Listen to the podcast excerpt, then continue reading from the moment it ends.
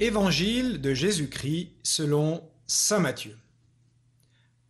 En ce temps-là, tandis que Jésus parlait aux disciples de Jean le Baptiste, voilà qu'un notable s'approcha. Il se prosternait devant lui en disant Ma fille est morte à l'instant, mais viens lui imposer la main et elle vivra. Jésus se leva et le suivit ainsi que ses disciples. Et voici qu'une femme souffrant d'hémorragie depuis douze ans s'approcha par derrière et toucha la frange de son vêtement. Car elle se disait en elle-même, Si je parviens seulement à toucher son vêtement, je serai sauvée. Jésus se retourna et la voyant lui dit, Confiance, ma fille, ta foi t'a sauvée et à l'heure même, la femme fut sauvée. Jésus, arrivé à la maison du notable, vit les joueurs de flûte et la foule qui s'agitait bruyamment. Il dit alors Retirez-vous, la jeune fille n'est pas morte, elle dort. Mais on se moquait de lui. Quand la foule fut mise dehors, il entra, lui saisit la main, et la jeune fille se leva et la nouvelle se répandit dans toute la région. Acclamons la parole de Dieu.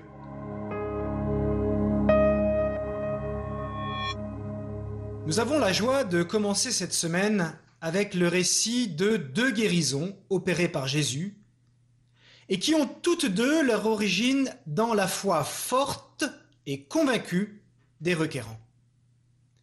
Viens imposer la main sur ma fille et elle vivra, dit le notable.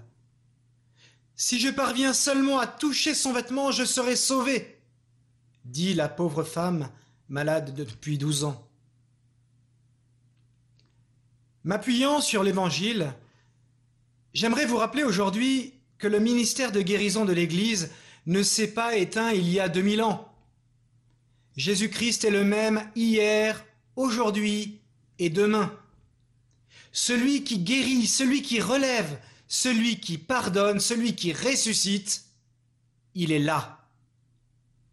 Il est là présent avec nous tous les jours jusqu'à la fin du monde. Et nos malades, eux aussi, sont toujours là. Malades souffrant du corps, malades souffrant de l'âme, nous les connaissons bien. Mes propos ce matin vont peut-être vous étonner.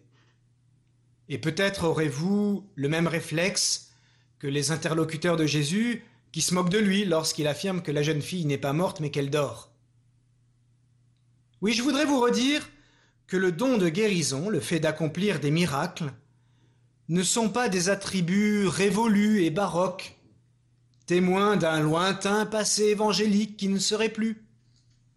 Non, l'Église, corps du Christ, que ce soit par ses ministres ou ses fidèles, l'Église a toujours ce don qui est celui de Jésus lui-même.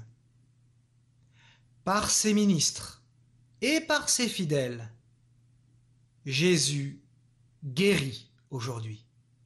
Il relève, il pardonne, il ressuscite même. Ce don n'est pas perdu. Il est actuel. Et il porte un nom bien identifié, les charismes. Les charismes sont un trésor de l'Église qui ne se laisse pas circonscrire à la seule puissance des sacrements. Oui, toi qui m'écoutes, tu peux agir au nom de Jésus. Et tu peux agir comme Jésus. Oui, tu as bien entendu. Tu peux agir comme Jésus. Toi aussi, si la grâce t'en est donnée, tu peux obtenir la guérison ou un miracle pour quelqu'un.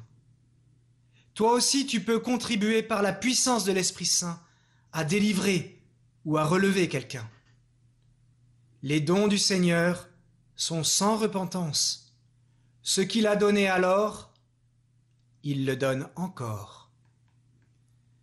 Mais Jésus, aujourd'hui, montre bien dans son évangile que nombre de faits prodigieux réclament notre foi simple, mais résolue. As-tu confiance en Jésus qui peut vouloir passer par toi pour guérir quelqu'un? As-tu confiance au point d'imaginer que tu puisses être un instrument dans sa main pour qu'il continue à travers ta personne et ta prière son ministère de guérison et de miracle? Si tu as vraiment la foi en la puissance de Dieu. Oui, demande pour ton curé, demande pour toi, demande pour ta paroisse, demande pour ton diocèse, demande, demande et demande encore que les charismes s'expriment.